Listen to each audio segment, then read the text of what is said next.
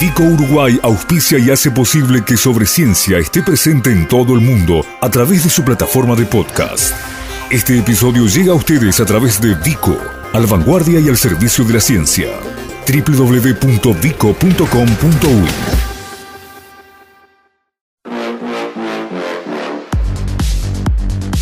Capitales de la Ciencia.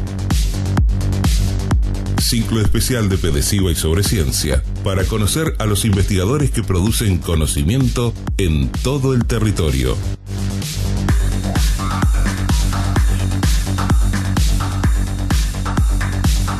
Y en todo el territorio incluye cosas que a veces confundimos casi casi con Montevideo, ¿no? Porque cuando hablamos de área metropolitana, bueno, metemos a, una porción de Canelones, a una porción de San José en la bolsa y, nos olvidamos de que no solo que es fuera de la capital, sino que para muchas otras cosas esa distancia termina siendo a veces una complicación o, algo más difícil en cuanto al despliegue territorial. Sin embargo, bueno, hay algunas unidades y en este caso nos vamos a detener eh, de alguna manera en la Facultad de Agronomía que por su propia esencia tiene que tener despliegue y presencia fuerte en algunos puntos. Y, como nos vamos a meter en la horticultura, y creo que desde la temprana escuela sabemos que una gran parte de lo que se produce en nuestro país justamente está en este anillo que rodea la capital, bueno, vamos a hacer pata en Canelones. Vamos a hablar de eh, investigación justamente en áreas hortícolas, vamos a hablar de la Regional Centro Sur, de la Facultad de Agronomía,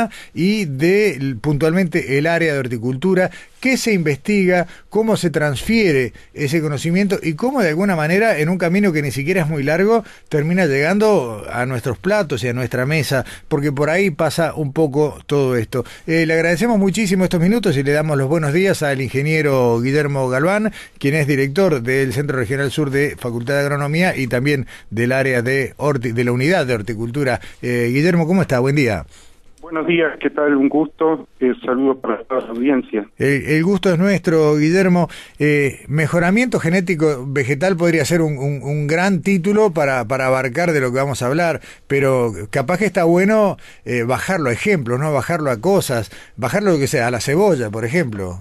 Bien, eh, sí, nosotros desde el Centro Regional Sur de la Facultad de Agronomía, que estamos localizados aquí cerca de Progreso, eh, hemos desarrollado un trabajo, eh, por ejemplo, en, el cultivo de cebollas, que lo que buscamos es tratar de eh, dar herramientas a, los productores y en este caso fue tratando de aprovechar recursos genéticos locales que el país tenía, o sea, las propias semillas de los productores, semillas criollas le llamamos, que los productores mantenían, y a partir de allí hicimos una selección que, que llevó en un trabajo de bastante plazo, desde hace años que comenzamos, eh, al desarrollo de variedades de cebolla nacionales, que, que eso implicó una ventaja para los productores. Eh, que esas variedades hoy son utilizadas, o sea que fue un trabajo eh, científico, digamos, que hoy que fue utilizado con por el sector productivo y bueno, y es parte de lo que siempre miramos de la estrategia de trabajo nuestro es, eh, bueno, cuáles son las problemáticas que tienen los productores y en qué podemos aportar desde la ciencia, desde la agronomía, para eh, dar solución a esos problemas. Y bueno, en este caso eh, también logramos que contribuir al, al funcionamiento de los sistemas de producción con estas variedades desarrolladas por, por Facultad de Agronomía. Claro, eh, a ver, a ver, Guillermo, eh, podemos hablar de un, un balance, un mix entre lo que viene siendo de un lado, de, una, de alguna manera un conocimiento tradicional. Por algo, los productores eh, a lo largo de generaciones, en muchos casos, conservaron estas variedades, estas semillas, y aparece, bueno, la aplicación del conocimiento para mejorar esa selección, para explotar las variedades más adecuadas y de allí, bueno, obtener lo que mejor se adapta a esa zona, ¿no? Ahí está, sí.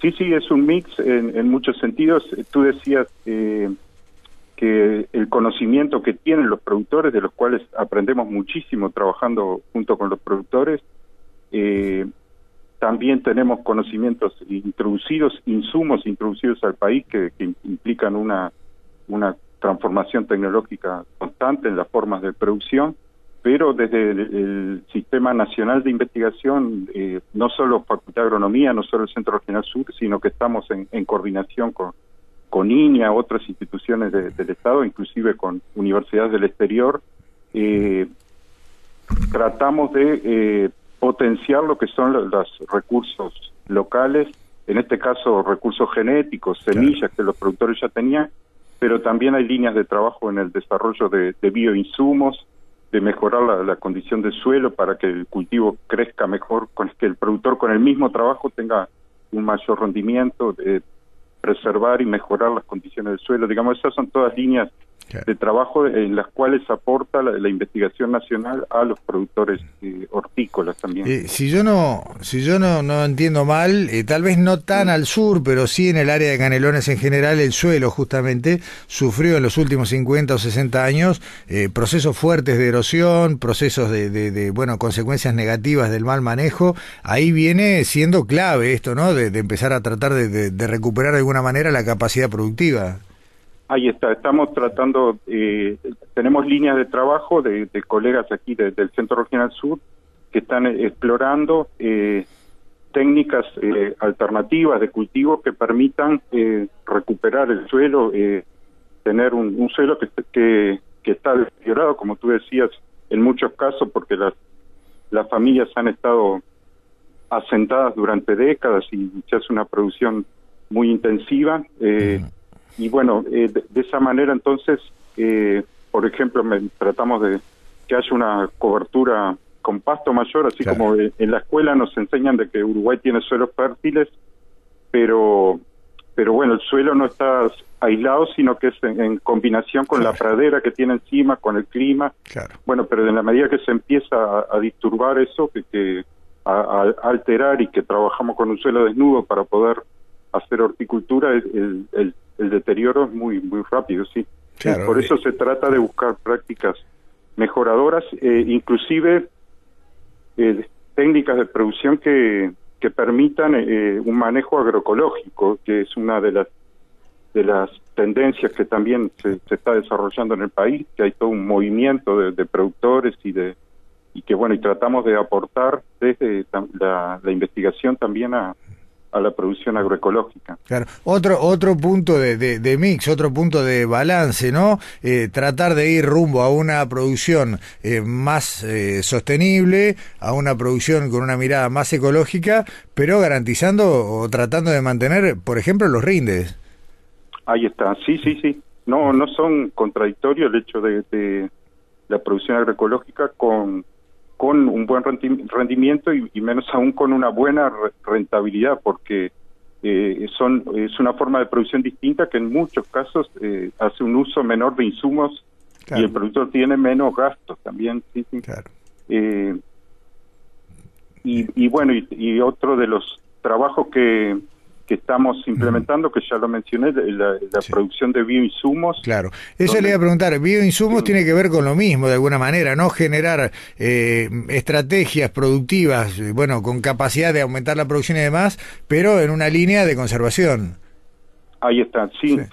De que, bueno, desde el Centro Regional Sur hacemos una contribución modesta, pero que en el país hay un, gran programa eh, coordinamos con, con INIA y con el Ministerio de Ganadería, Agricultura y Pesca, la Dirección de la Granja, eh, bueno, investigadores del Instituto eh, Clemente Estable eh, y, otros departamentos de, Facultad de Agronomía que, que para la, incorporación de insumos biológicos en la producción, como por ejemplo hongos que atacan insectos. O sea, en lugar de aplicar insecticidas, se pueden aplicar hongos que que son como enfermedades de los insectos, de los insectos plagas, por ejemplo, del cultivo de tomate, del cultivo morrón, y de esa manera eh, disminuir el uso de insecticidas en invernaderos, lo cual es una demanda de, la sociedad y bueno, y una algo que los productores están muy interesados también porque ven esa presión de los mercados, digamos, para tener alimentos inocuos que, tengan eh, seguridad en cuanto a a cuáles son los residuos químicos que, puede tener un, un tomate o un morrón. Eh, de alguna manera, y, redondeando esta charla, Guillermo, se ponen las bases para que la producción de nuestro país no solo sea buena para nosotros, para los que la consumimos de primera mano, sino para garantizar mercados, ¿no? El consumidor externo, sobre todo el, el, el de mayor poder adquisitivo, cada vez exige más esto.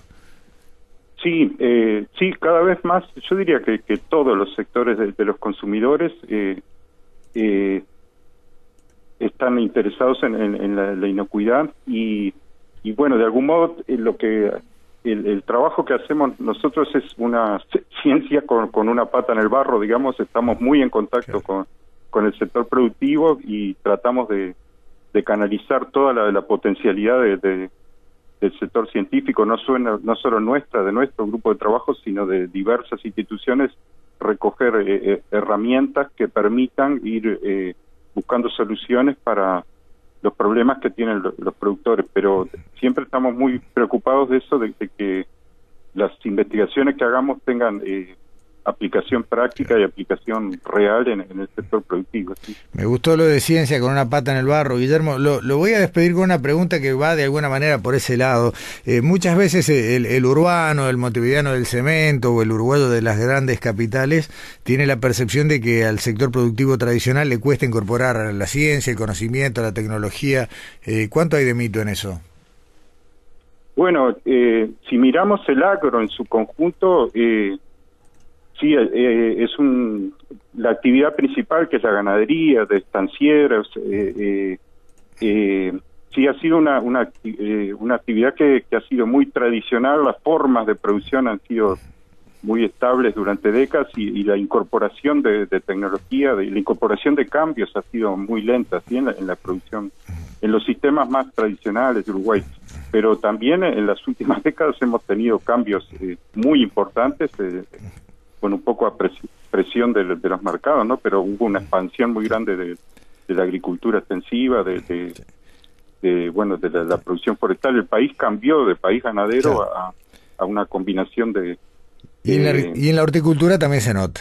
En la, en la horticultura hay unos hay cambios permanentemente en, las, técnicas de, de producción, eh, los sistemas de, riego, bueno, la incorporación de riego, hoy prácticamente es imposible hacer horticultura sin riego, eh, eh, en casi todos los cultivos se está utilizando riego, que cosa que antes era, teníamos unos, algunos cultivos regados y otros se hacían sin riego, pero sí, sí ha habido una incorporación muy importante, de, por ejemplo, también de cultivos protegidos, o sea, cultivos en invernáculo, que claro cada vez se hacen más también porque el productor logra mejor calidad, eh, mayores rendimientos, Está bien. Eh, se extienden los periodos de cosecha, bueno, hay una transformación permanente también, sí. Eh, ingeniero Guillermo Galván, la dejamos por acá por hoy, mantenemos el contacto y le agradecemos muchísimo esta conversación y estos minutos. Muchas gracias a ustedes. Hasta luego. Hasta luego. Nuestras vías de contacto. Correo electrónico info arroba sobreciencia.ui Facebook Sobre Ciencia UI Twitter arroba Sobreciencia